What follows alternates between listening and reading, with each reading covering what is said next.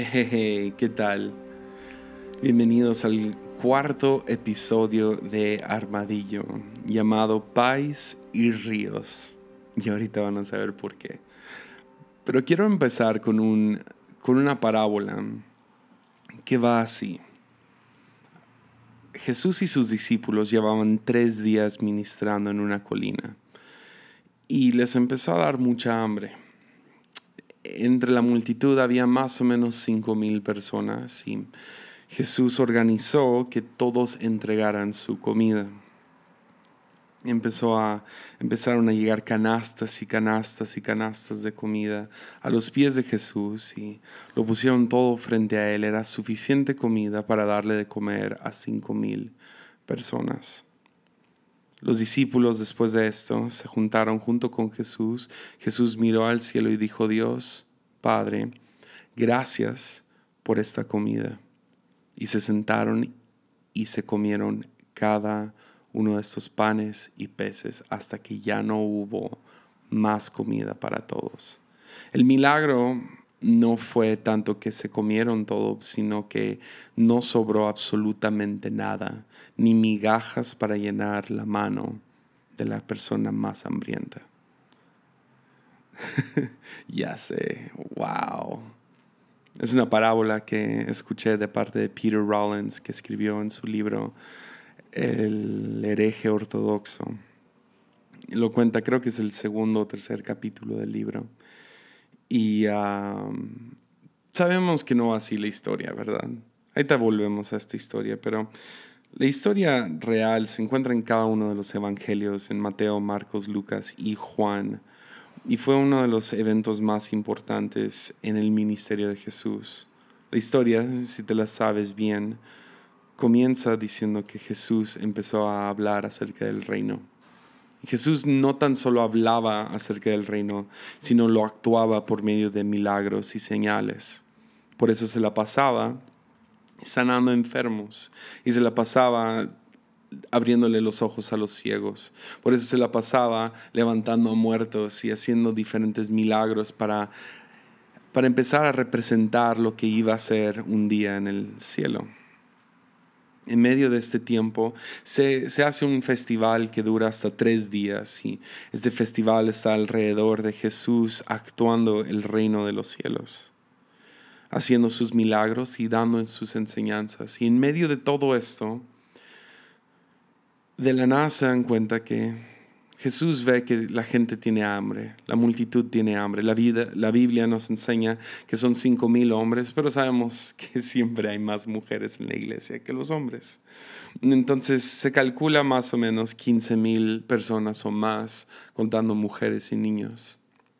Entonces Jesús va y, y dice, tenemos que darles de comer y a Felipe empieza a hacer las cuentas y empieza a ver, no, pues son tantas personas y nosotros solo tenemos tanto dinero.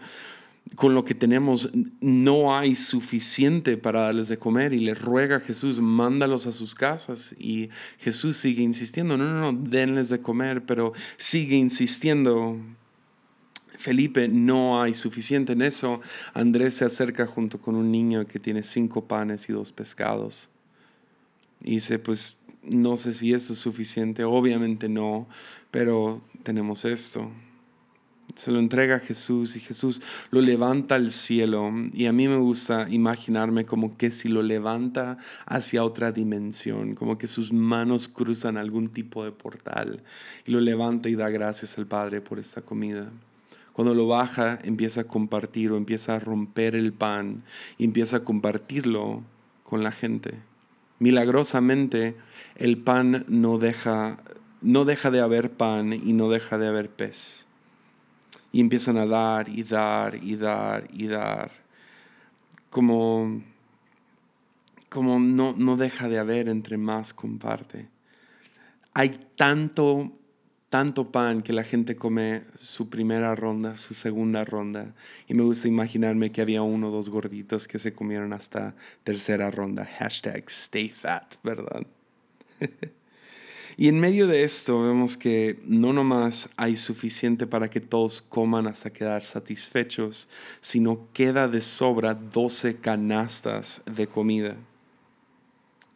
Y todo esto siempre tenemos que entender que todos los milagros que Jesús hizo no nomás son milagros al azar, sino son señales para enseñarnos algo. Ah, detrás de cada milagro sí existe una enseñanza. Y una de los, eh, el milagro o lo que detrás de este milagro, Jesús nos está tratando de enseñar la hermosura de lo infinito. ¿Ves? Vivimos realmente en una batalla muy, muy, muy seria y esta no va a ser la única vez que voy a hablar de eso en este podcast. Definitivamente esto va a ser un tema recurrente y uh, no nomás uh, en este podcast, pero sé que va a ser en mi vida. ¿Por qué? Porque es un tema recurrente en la Biblia. Y es este tema de imperio contra el reino de Dios. Imperio contra el reino de Dios. ¿Ves? En Juan Juan 1 empieza diciendo que en el principio ya existía el verbo y el verbo estaba con Dios y el, el verbo era Dios, hablando de Jesús, ¿no? Y él estaba con Dios en el principio. Pero después, más adelante, Juan nos dice que el verbo se hizo hombre y habitó entre nosotros y hemos contemplado su gloria, la gloria que corresponde al Hijo unigénito del Padre, lleno, lleno, lleno de gracia y de verdad y de su plenitud, de su llenura, todos hemos recibido gracia sobre gracia. Me encanta, me encanta repetirlo, gracia sobre gracia, sobre gracia, sobre gracia. ¿Ves? Estamos en una batalla entre el reino de Dios y el imperio. El ser humano se puede categorizar no solo como pecador, pero más que nada, el ser humano se define por la escasez. Somos formados por guerra. Ah, somos formados por el pensamiento de que no hay suficiente. La civilización humana comienza con Caín, no comienza con Adán y Eva. Y comienza con estos dos hijos, Abel y Caín, quienes ah, presentan sus ofrendas ante Dios y hay toda una onda ahí. y y Caín algo cambia en su cabeza hacia, su hermano y deja de verlo como su hermano y lo empieza a ver no, no nomás como, no nomás hay una indiferencia, sino se convierte en, no, tú eres otro y no hay suficiente para los dos. Termina matando a su hermano y termina construyendo la civilización misma, la civilización humana sobre este pensamiento de escasez no hay suficiente para mí y para mi hermano. Y de ahí nace todo lo que es la guerra, todo lo que es la escasez y, y, estamos en medio de esta batalla entre lo fijo y, lo, y el flujo. Creemos que la creación ah, es un evento cerrado o concluido, que la creación se acabó a los, al séptimo día con el descanso de Dios y pensamos que Dios deja de crear, pero si vemos a Jesús, vemos que está lleno, está pleno, está completamente, ah, está rebosando de gracia sobre gracia. Hay, plenitud en Él, hay, está lleno, o sea, está sobreabundando. Entonces estamos en esta guerra entre la escasez, y lo que termina siendo el ministerio de Jesús, generosidad. ¿Ves? la mejor manera de, estudiar el imperio es yéndonos al primer imperio que encontramos en la Biblia, que, es, que son los egipcios, y es Faraón mismo, el líder del imperio, que construye ladrillos y acumula y, y almacena y protege, y, y después de esto para poder proteger todo lo que ha acumulado, tiene que empezar a, tiene que, crecer todo su, su, lado militar y, y, luego pues para hacer crecer sus, sus almacenes de, de diferentes de comida y de lo que sea, tiene que ir y conquistar y para poder conquistar tienen después que esclavizar, para poder hacer más ladrillos, para poder acumular más y almacenar más y luego tiene que proteger eso, entonces tiene que conquistar más y entonces tiene que esclavizar a más gente para poder pasar por este ciclo de construir de, de, hacer ladrillos, de construir almacenes, de acumular, acumular, acumular. Y en medio de todo esto, Faraón todavía tiene pesadillas de escasez. Porque la escasez es una mentalidad, es, es, es, es una condición del corazón, es cómo ves el mundo que no hay suficiente para mí y para ti, no hay suficiente para nosotros y para ellos. Entonces tenemos que conquistar, tenemos que hacer los esclavos, tenemos que aislar, tenemos que acumular, tenemos que almacenar, proteger y conquistar. Pero Jesús viene y voltea todo sobre su cabeza. Quiero que te imagines el reino de Dios como o la realidad de Dios como un reloj de arena. Pero no un reloj de arena común y corriente, sino encima hay una infinidad. Hay, arena infinita, nunca deja de haber. Y abajo vemos nuestro mundo. Lo infinito por encima y se derrama sobre nuestro mundo. A lo mejor comenzando aún con un, con una pequeña, con un pequeño granito de arena que cae sobre la tierra. Nosotros llamamos esto Navidad, es Jesús entrando a nuestra tierra, el verbo haciéndose carne, caminando entre nosotros, conectado con lo infinito mismo. Y mientras Faraón está teniendo pesadillas de escasez y conquistando, dividiendo, almacenando y construyendo, es lo que siempre hacen los imperios, es lo que hizo Babilonia, es lo que hicieron los, los de Siria, es lo, es lo que siguen haciendo los imperios de hoy en día. Conquistan para poder acumular, para poder crecer y para seguir temiendo la escasez. Pero Jesús cuando Él llega dice, no teman, no peleen, no se preocupen, confíen en su Padre confía en tu Padre. Y viene para establecer su reino, ¿no? Ah, tantos cristianos tan temerosos del mundo y piensan que el mundo es ah, sexo y el mundo es música secular y el mundo es moda, cuando la verdad, la mentalidad del mundo es escasez y Jesús viene en contra de esta mentalidad de escasez y viene diciéndolos, no, no, no, vengo conectado con lo infinito. Mientras nosotros estamos temblando diciendo no hay suficiente, no hay suficiente, no hay suficiente, Jesús viene a calmar nuestras ansiedades y nos dice no teman, no pelees, no te preocupes, confía en tu Padre, confía en tu Padre. Ese es todo el sermón del monte. Confía en el Padre, confía en Él. Confiar es sinónimo a fe, ¿sabías? Vivir en fe no es nomás vivir en santidad, es, es vivir confiando en tu Padre. Confiar, que, confiar en su poder infinito, confiar en su provisión infinita, confiar en su sabiduría, en su creatividad, en su gracia, que es infinita. Confiar que Él tiene un llamado y aun cuando te sales de ese llamado, Él sigue construyendo llamado. Confía en que Él da gozo infinito. Confía en su paz infinita. Pues solo de esta fe proviene la generosidad. Y ese es el tipo de mundo en el cual vivimos, en uno de paz, donde el mundo es limitado y tengo que pelear por mi rebanada, o de flujo, ríos, pero no nomás un río, sino un río infinito, un río divino, una fuente divina que nunca deja de cesar. Siempre me pregunté ah, con la mujer que habla con Jesús a un lado del pozo y Jesús dice, no, yo tengo agua del que si bebes nunca tendrás sed. Yo siempre me imaginé, ah, te lo tomas una vez, ¿no?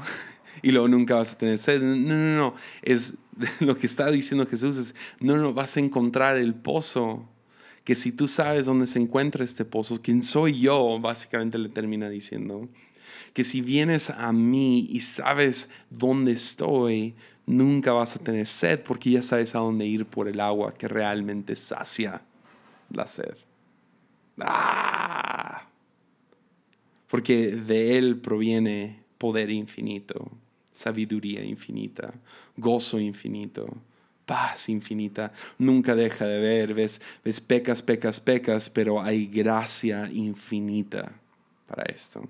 Y cuando vives de esta fe, de esta confianza del Padre, entonces puedes realmente ser generoso puedes realmente ahora dar gracias. Si conoces la gracia de Dios, entonces ahora tú puedes ser misericordioso y dar gracia a otros.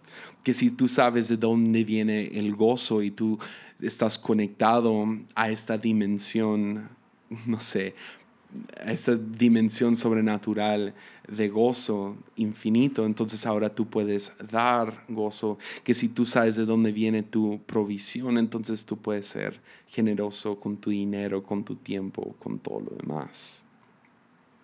Entonces, y la verdad, y donde está la presencia de generosidad, realmente está la ausencia de la avaricia, de la envidia, de los celos, y de la guerra.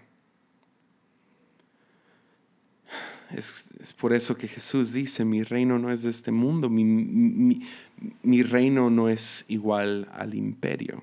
Es el imperio ve el mundo como un pay. Todos están peleando por su rebanada, todo es limitado. Pero nah, no es un pay, es un río, es un flujo. No es fijo, es es un flujo.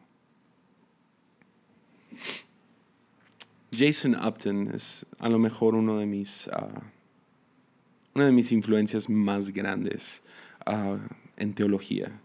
su música ha formado mi teología, creo que más que cualquier autor, cualquier teólogo, cualquier pastor que conozco. Claro que trato de aprender y crecer de muchas voces, pero Ah, estoy seguro que Jason Upton ha sido lo que más me ha formado, mínimo en los últimos dos años. Y tiene una canción que se llama Fly, que tiene una historia muy peculiar y a lo mejor después se los puedo contar. Pero él empieza a fluir ah, y a improvisar en su canto y empieza a hacer una pregunta como si fuera de parte de Dios hacia la gente. Y siempre he sentido que esta pregunta, no sé, viene con cierto peso, ¿verdad? Porque las palabras nunca son palabras. Ah, pero cayeron, la primera vez que lo escuché, cayeron con un peso sobre mi vida que no, no he podido quitar esta pregunta, como si fuera de parte de Dios hacia mí. Y es, ¿puedes ver lo que yo veo? ¿Tú ves como yo veo? Y la verdad, uh, te digo, esto va a ser un tema recurrente en este podcast ah, porque hay demasiado que puedo hablar y ah, ya había llenado tres hojas ah, completas en mi cuaderno y todavía hay mucho más que podría hablar acerca del tema de cómo ves el mundo, cómo ves lo divino, cómo ves a Jesús, porque al final del día tú escoges cómo ves. Y podemos ver el mundo como Felipe ve el mundo, no hay suficiente, con ojos de ansiedad y ojos de, avaricia y de envidia y de imperio, como si todo es un pay, o tú puedes decidir ver con ojos de confianza, de fe, de provisión, de que el Padre es infinito. Y podemos ver el mundo como Jesús veía el mundo, o podemos ver el mundo como faraón del mundo. Con ojos de ansiedad o con ojos de confianza. Entonces esto es lo que yo quiero intentar hacer en los próximos minutos. Es quiero intentar cambiar cómo vemos tres áreas de nuestra vida. Si lo vemos como un pie o lo vemos como un río. Si lo vemos con ojos de escasez o lo vemos con ojos de confianza. Si lo vemos como algo fijo o lo vemos con, como, algo, como algo fluido que tiene flujo, o lo vemos con ojos de escasez o con ojos de generosidad. el, el número uno, el primer tema que quiero taclear es, son relaciones. Relaciones. ¿Alguna vez has sentido envidia hacia otros? Como envidia de Aneta, o sea, ah, de sus posesiones como carros o casa, ah, tienen el nuevo celular que tú has querido y ah, has estado ahorrando por comprar o no te lo dieron en del celo ATT o claro o lo que sea que usas. o tienen el, no sé, tienen tienen la computadora, la cámara, la guitarra, tienen, ah, tienen ese reloj o esa ropa o esos tenis que tú tanto has deseado, que has, que has querido y ah, ellos lo tuvieron primero y nomás sentiste envidia. O a lo mejor no son posesiones lo que te han dado envidia, sino has sentido envidia hacia oportunidades. A lo mejor tienes muchos celos del hijo de pastor porque él tiene muchas más oportunidades de crecer en el ministerio que tú. O tienes ah, celos de, la, de, las oportunidades de la persona más guapa con la persona que trabajas esa persona le dan más oportunidades o le, dan más breaks simplemente por su físico. O hay otras personas que nomás porque son más carismáticos o lo que sea, tienen oportunidades o nacieron de la manera correcta, digo, nacieron con, en la posición correcta. o aún puede ser envidia de la paz de otros, ah, que, que ah, caminan y viven con cierta paz que dices, ah, ¿cómo puede ser? O, o el gozo, o simplemente las bendiciones de los demás. Y, y, te encontraste viendo sus fotos de sus últimas vacaciones y no, no pudiste celebrar con ellos, digámoslo así. ¿Alguna vez has sentido esto? Estoy seguro que sí, todos hemos sentido esto. Y, pero la pregunta que te quiero hacer, y quiero empezar a ver si puedo a medio abrir tus ojos hacia, hacia si ves con esa escasez o con ojos de ansiedad o ojos de fijos ah, o ves con ojos de confianza, de generosidad, de, de, lo infinito de ríos. Y ¿será que hay una cantidad limitada de lo bueno en este mundo? Ahora, obviamente recursos son limitados. Ah, solo hay suficientes recursos naturales y solo hay suficientes, ah, no sé, mercancía o, terrenos o lo que sea. Pero estoy hablando más de, las cosas que importan en este mundo. Ah, un, carro en 10 años ya, se va a estar o sea, se va a descomponer. Eh, unos tenis en unos años no van a servir de nada. O sea, estoy hablando más, más que posesiones, más que terreno, más que, no sé, recursos naturales o lo que sea. Más estoy hablando acerca de lo que importa. ¿Será que hay una cantidad limitada de lo bueno en este mundo, de las bendiciones en este mundo? Y tus reacciones, tu, tu reacción a la bendición de otras personas realmente delatan cómo tú ves el mundo. Por ejemplo, si alguien llega y, no sé, te, te presumen que compraron un carro nuevo y, es un carro del año y tiene todas las, no sé, tiene, tiene el Bluetooth y puedes llamar sin tocar tu teléfono y en cuanto ponen su teléfono ahí se carga solo, yo no sé, o no sé, es un Tesla y lo arreglan por medio de Wi-Fi, no sé qué cosa, pero uh, el momento en que tú dices, no, no, no, al ellos ser bendecidos me están robando mi bendición a mí. Entonces tú ves el mundo como un pie. ¿Se entiende?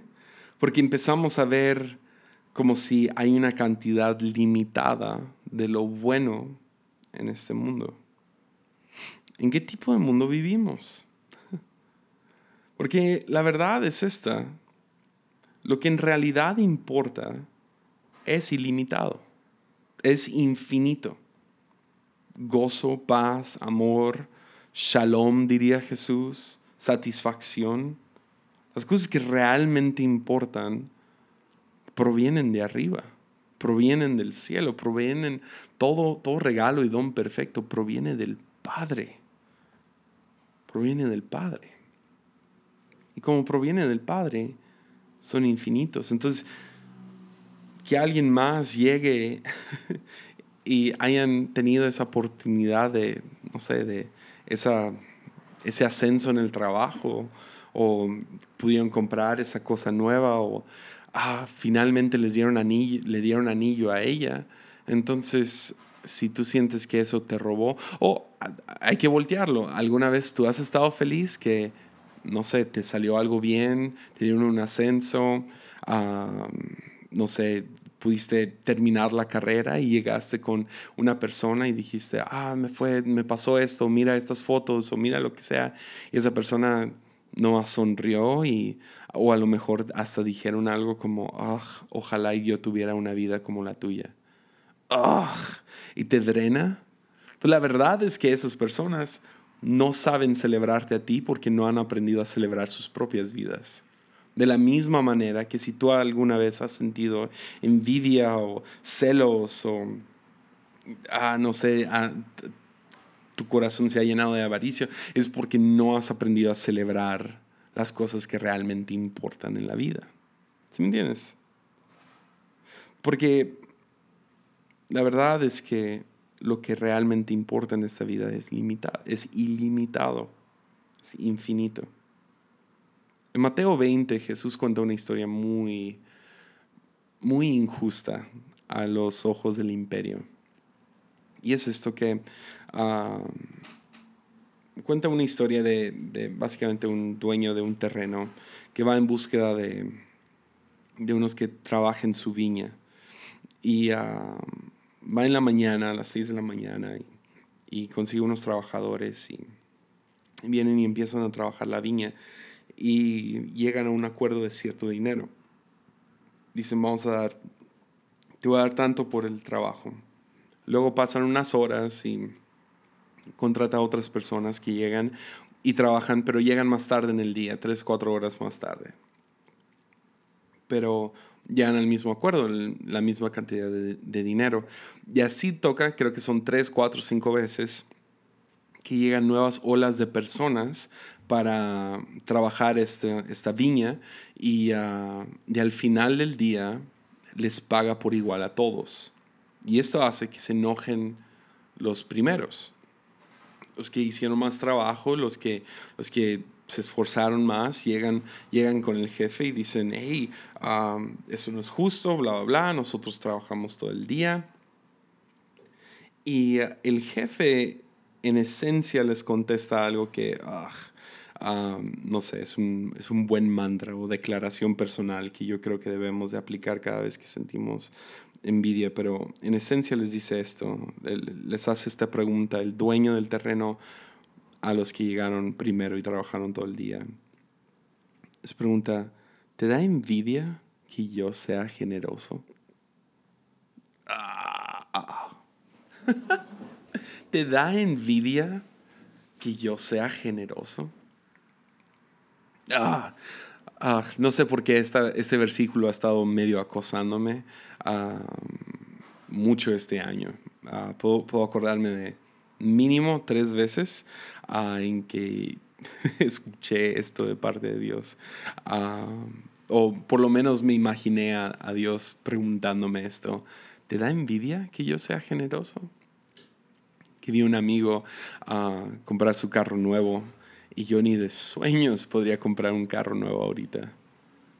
Y, uh, y me acuerdo que, que, me lleva y estamos en el carro y yo así de, ah, yo también quiero un carro nuevo y he estado pidiendo uno y no hay ni, ni posibilidad de comprar un carro nuevo. Y es, o sea, mi amigo compró un carro del año súper chido y, y, todo bien y todo. Y me acuerdo sentado en el carro y no me acordé de ese pasaje y no sé, yo, yo, yo quiero decir que fue Dios preguntándome, pero mínimo me, me imaginé a Dios preguntándome, ¿tienes envidia de que yo sea generoso?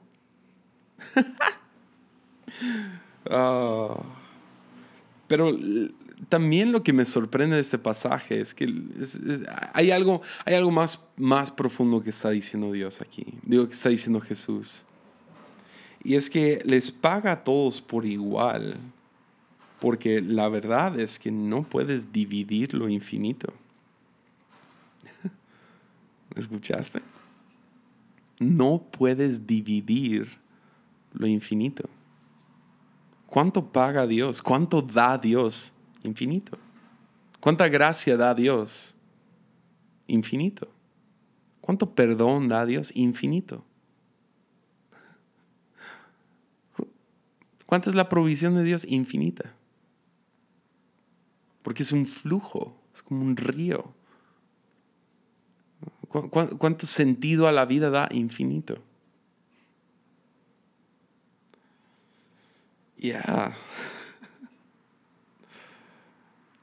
Les paga lo mismo porque no puedes dividir lo infinito, no puedes dividir lo, lo divino. Gracia, gozo, paz. Te estás conectando con lo infinito. Ah. Entonces, ¿Qué hacemos cuando llega alguien y nos cuenta de que, ah, finalmente tengo novia? que dicen, ah, ya, ya me aceptaron en tal trabajo. O ya yo pasé con puro 10 en, en tal carrera. O, no sé, tuve la oportunidad de predicar en tal lugar. O, ah, mi ministerio ha crecido a tantas personas. ¿Qué hacemos, ¿Qué hacemos cuando alguien así llega? Pues la verdad cae a simplemente escoger como ves. Escoge. Y yo te quiero animar a esto. Muy práctico y a lo mejor suena, no sé, ingenuo, pero lo he estado practicando ah, ya por unos meses y ah, así conscientemente, intencionalmente. Y vieras cómo, cómo te sana, ¿ok? Realmente te sana. Y es esto. Escoge celebrar a otros. Así de simple.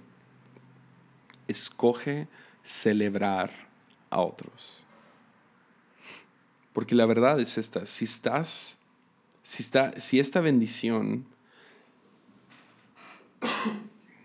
porque la verdad es esta, si esta bendición vino sobre ellos, si creemos que nuestro Padre tiene poder infinito, la misma bendición puede caer sobre ti.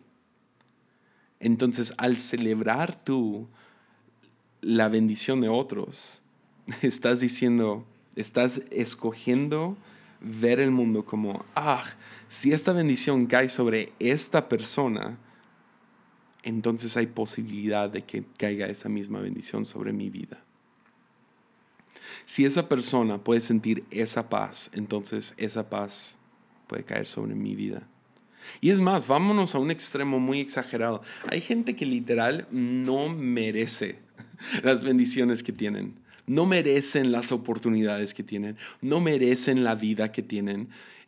Y de todos modos, diría Jesús, llueve sobre los justos y los, y los injustos.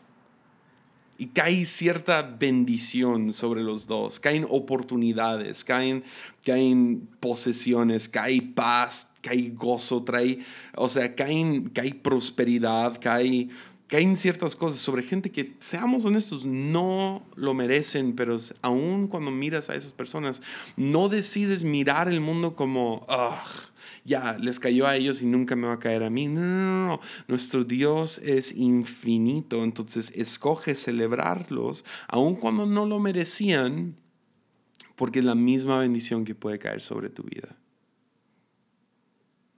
Escoge celebrar a otros. Porque tienes el mismo Dios. Tienes el mismo Dios. Ya. Hace unos, ah, creo que ya dos años, casi dos años, ah, había escuchado por mucho tiempo acerca del ministerio de Casa de Dios con el pastor Cash Luna. Y me tocó conocer a su hijo Juan Diego Luna, que ya es un amigo muy o sea, apreciado para mí. valoro tanto su amistad, el de su esposa Melissa, y, pero no los conocía.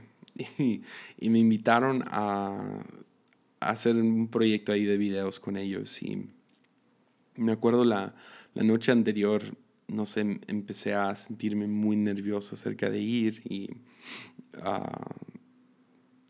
o sea, creo que ya escribí esto en, la, en el primer episodio, pero muy inseguro acerca de, no sé, cómo, cómo me he visto, cómo, cómo no sé, diferentes cosas y me sentía muy intimidado siendo de Tepic Nayarit en una iglesia ah, bastante chica en comparación a Casa de Dios. Y ah, me acuerdo sintiéndome, no sé, como una cosita, una nada y, y muy intimidado y ¿y qué voy a hacer? Y, si digo la cosa incorrecta y bla, bla, bla. Y, me acuerdo esa noche, y eso sí puedo decir que fue Dios. Me sentí un susurro que me dio una, no sé, cambió completamente como vi todo el viaje. Y fue esta simple frase, ¿tienes el mismo Dios? Ah.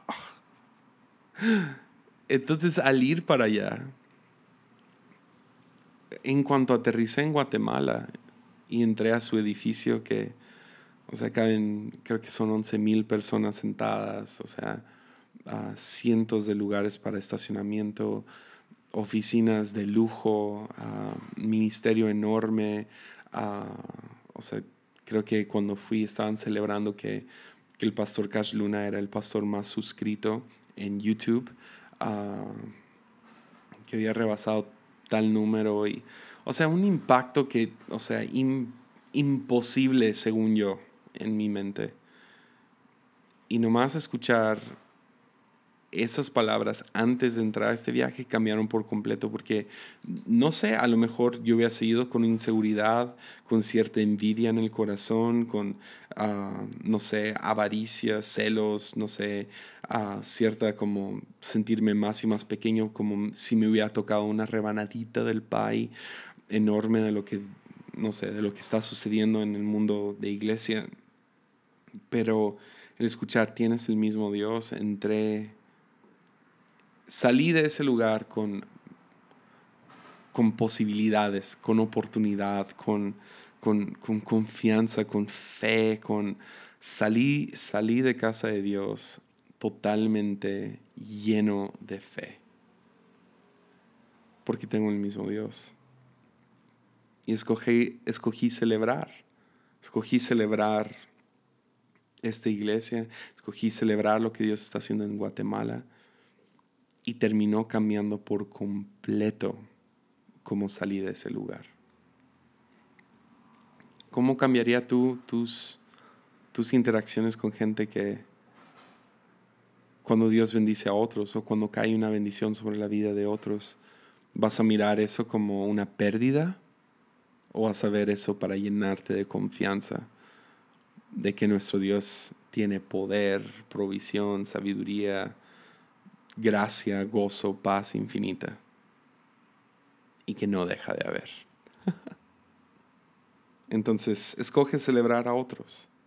Tienes el mismo Dios y hazte, si, si, si, te, si te empieza a dar envidia, sientes ese, ese sentimiento que sabes que no es bueno, hazte esta pregunta como si fuera de parte de Dios. ¿Te da envidia que yo sea generoso? Ah. Entonces, número uno, relaciones. Escoge celebrar a otros. Dos, dinero. dinero. Voy un poco rápido porque la verdad me gustaría hacer todo un, todo un episodio basado en dinero y la idea, la idea de escasez y generosidad. Pero dinero, dinero es importante.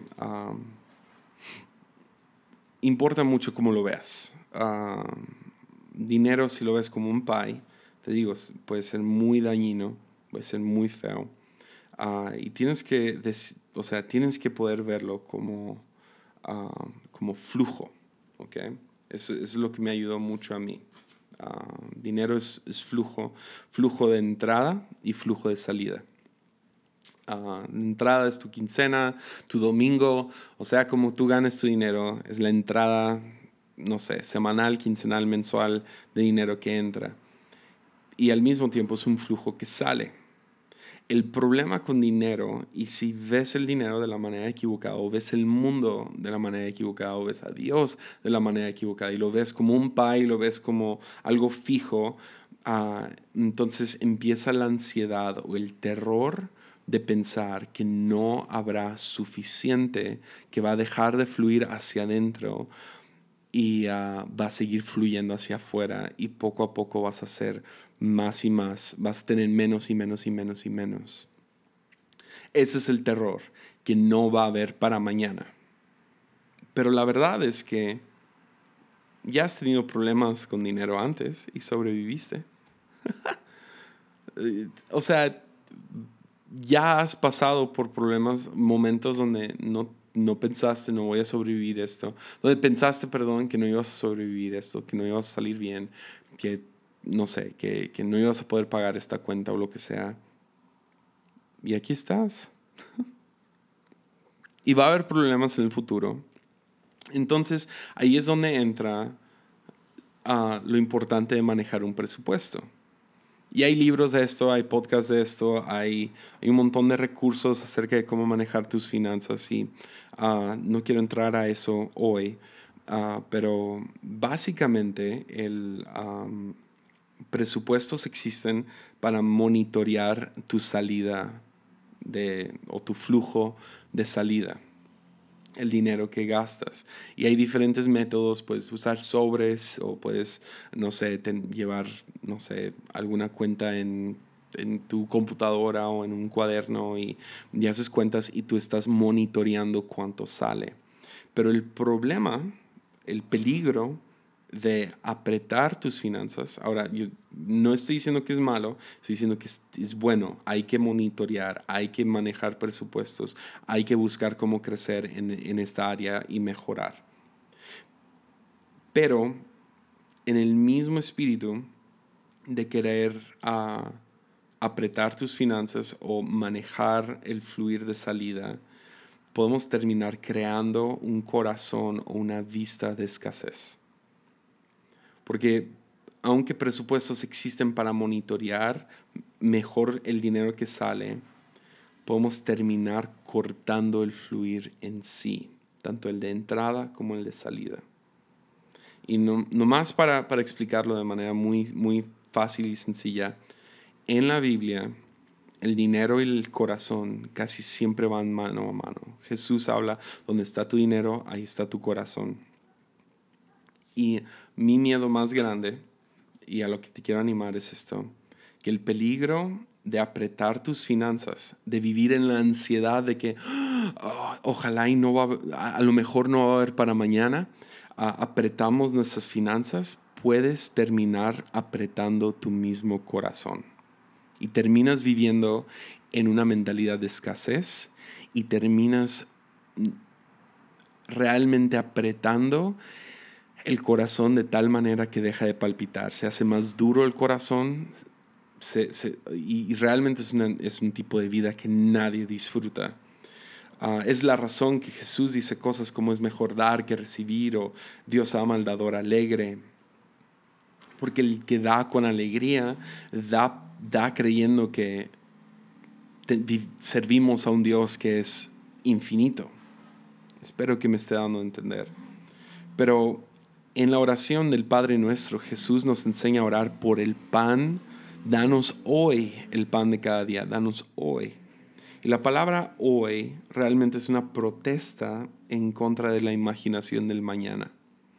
Y ya hablé un poco de esto en el episodio pasado de Camina, no corras, pero terminamos, no sé, yo tengo muy buena imaginación, entonces yo puedo imaginarme cosas muy buenas y al mismo tiempo puedo imaginarme cosas muy malas.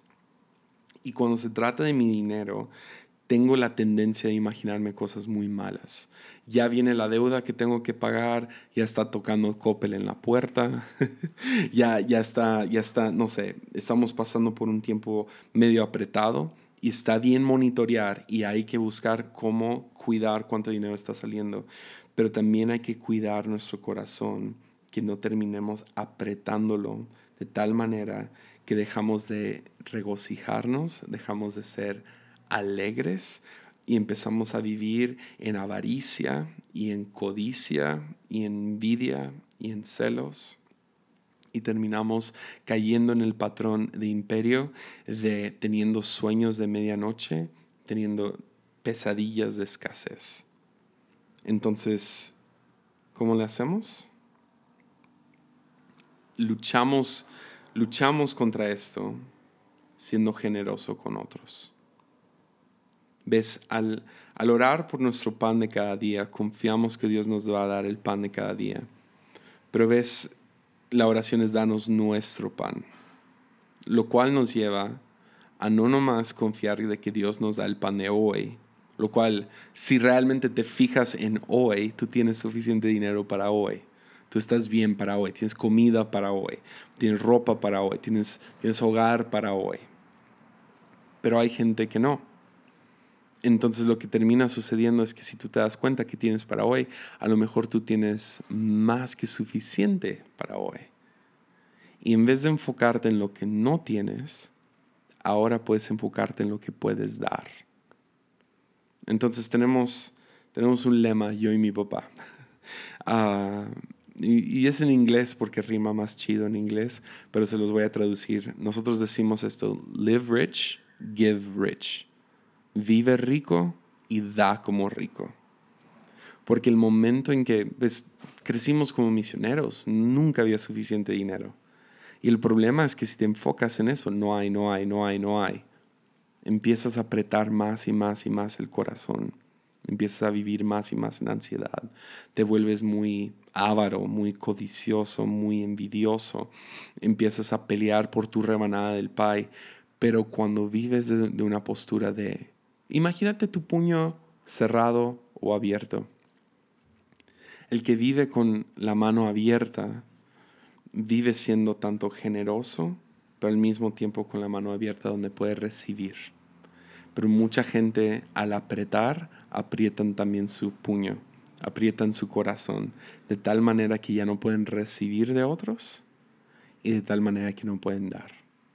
Entonces, misteriosamente, al cortar el fluir de lo que está saliendo, también terminan cortando el fluir de lo que está entrando. Entonces, yo no estoy diciendo, ve de, derrocha tu dinero, ve y desperdícialo, ve y gástalo en lo que quieras, ve y cómprate esa, esa computadora o esa televisión que tanto has querido, ve y endeudate. No, no, no, no, para nada. Monitorea bien, sé responsable con tus finanzas. Ve y lee, dos, tres libros de dinero, ve y ve un seminario de Dave Ramsey y aprende acerca de dinero. Pero al mismo tiempo, no vivas bajo la ansiedad que el dinero nos trae. Entonces, relaciones, dinero. Y el tercero es creatividad. Creatividad. Pues todos somos creadores.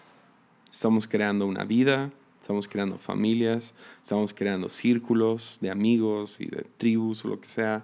Estamos creando futuros, estamos creando espacios, estamos creando todo el tiempo y estamos creando o desde un punto de escasez o de generosidad flujo o, de, o algo fijo. Estamos desde avaricia o lo que sea. Terminamos realmente haciéndolo desde juicio o visión. Juicio o visión. Y eso nos termina haciendo críticos o creativos. Y todos necesitamos creatividad. No necesitamos más críticos en la vida, aunque a todos nos encanta ser críticos, ¿no? Pero la verdad es que el mundo necesita más creativos. Creativos no son artistas, creativos son aquellos que pueden resolver problemas. Y esa es la cosa, todos nos vamos a topar con problemas. Y el momento en que llegamos ante un problema, podemos acercarnos a este problema con ojos de juicio, lo cual termina creando burocracia, termina creando reglas, termina creando fórmulas y uniformes, o nos acercamos y podemos verlo con visión, visión que, o creatividad que crea potencial y fruto, uh, creatividad y uh, realmente puede hacer algo innovador. Y todo esto viene de cómo ves la vida. Si lo ves como un pie, entonces todo va a ser juzgar como no hay suficiente, no hay suficiente, no hay suficiente. O si lo ves como algo infinito, entonces, ah, Dios va a proveer, Dios va, Dios, Dios nos va a dar, Dios va a hacer, los, Dios, no sé, Dios me va a dar la idea. Entonces, yo al acercarme a diferentes proyectos, o aún siendo un predicador a predicaciones o estos podcasts, a arte o a organizaciones, uh, realmente te topas con la idea de que, no sé, todos le tenemos miedo a la, escasez, ¿verdad? Entonces como predicador me da miedo no tener una palabra para la próxima vez que me toque predicar. No voy a tener mi sermón listo. O próximo jueves que salga el podcast no voy a tener un buen podcast. O no sé, no voy a tener, no, no voy a tener lo, lo suficiente para dar. O en un, algún proyecto, mejor me guardo esta idea para después en vez de ahorita. Y podemos juzgarlo como, no, no hay suficiente. Y le tenemos miedo a la escasez, a una hoja en blanco. Uh, y la verdad, para cualquier proyecto, uh, proyecto, organización, arte, lo que sea, siempre hacen falta el dinero, el tiempo y la gente, ¿no? Ah, y, podemos llegar a estas cosas y nomás decir, pues no, no hay gente para hacer tal proyecto, o no hay dinero para hacer este proyecto, o no hay tiempo siempre. Ah, y pasa lo mismo con, con, mis predicaciones. No, no, no sé, no, no hay tiempo, uh, no sé, no tengo, no tengo las ideas, o no tengo esto o lo otro, no tengo la palabra. Y uh, puedo terminar llegando llegando con juicio. Entonces creo, creo fórmulas, como ya les dije, con las predicaciones. Y uh, esos son mis tres puntos y, y, así lo voy a hacer y no los voy a rellenar aquí y acá o, o, termino creando, no sé, uniformes o reglas o lo que sea de, de, predicar en vez de confiar que cada vez Dios me va a dar lo que necesito para dar. o al mismo tiempo algún proyecto, no hay dinero, no hay tiempo, no hay gente, lo que sea. Y no confío que Dios es mi proveedor de esas cosas de que Él va a hacer que el tiempo me rinda doble. Que... Entonces, a lo que quiero llegar es esto, ya, ya para terminar, porque ya vamos en minuto 52. es que aunque le tenemos miedo a la escasez, es en la escasez donde creatividad nace. Es donde no hay que empieza a haber esos milagros de provisión. Entonces, hace, hace unos, no sé, hace creo que ya casi el año, estaba manejando de vuelta a casa con, una persona bastante importante en esta ciudad. ha creado fraccionamientos y negocios y es, un amigo que realmente aprecio mucho y ha aportado mucho a la ciudad de Tepic. Y realmente ha avanzado esta ciudad como como nadie que conozco, la verdad. No conozco a nadie que ha avanzado esta ciudad tanto como él. Y personalmente hablando. Pero uh, le pregunté, pues quedamos nosotros a más o menos dos horas de Guadalajara, una ciudad que sigue avanzando, mucho potencial, mucho que hacer, uh, mejores escuelas para sus hijos, más potencial de trabajo, lo que sea, ¿verdad? Y le pregunté a él, se llama Eli, le dije, Eli, ¿por qué has decidido quedarte en Tepic? Y uh, entonces tú tienes todo el potencial para irte a otra ciudad, ¿por qué no te vas a otra ciudad donde hay más oportunidades? Y volteó conmigo y me dijo unas palabras que yo ya, ya es la última vez que le doy el crédito, ya son mías, porque yo lo uso mucho más que él. Pero él voltea conmigo y me dice, es que la verdad es que donde no hay nada, hay mucho que hacer.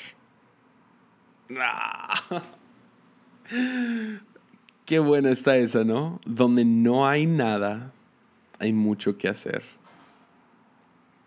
Ese es el tip, ese es, esa es la vista que yo quiero.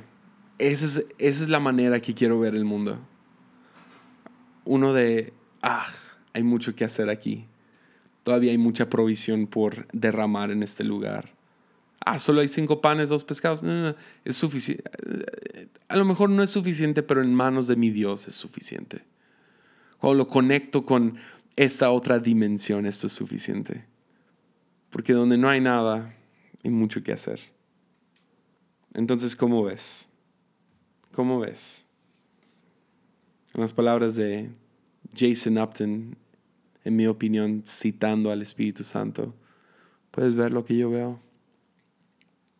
Puedes ver lo que yo veo. Ves con ojos de ansiedad que terminan creando celos y avaricia y guerra y matando a nuestros hermanos porque no hay suficiente. O puedes ver la infinidad, la hermosura de la infinidad de Dios. Que sí hay suficiente gracia, que hay suficiente gozo para todos, que hay suficiente paz y que la creación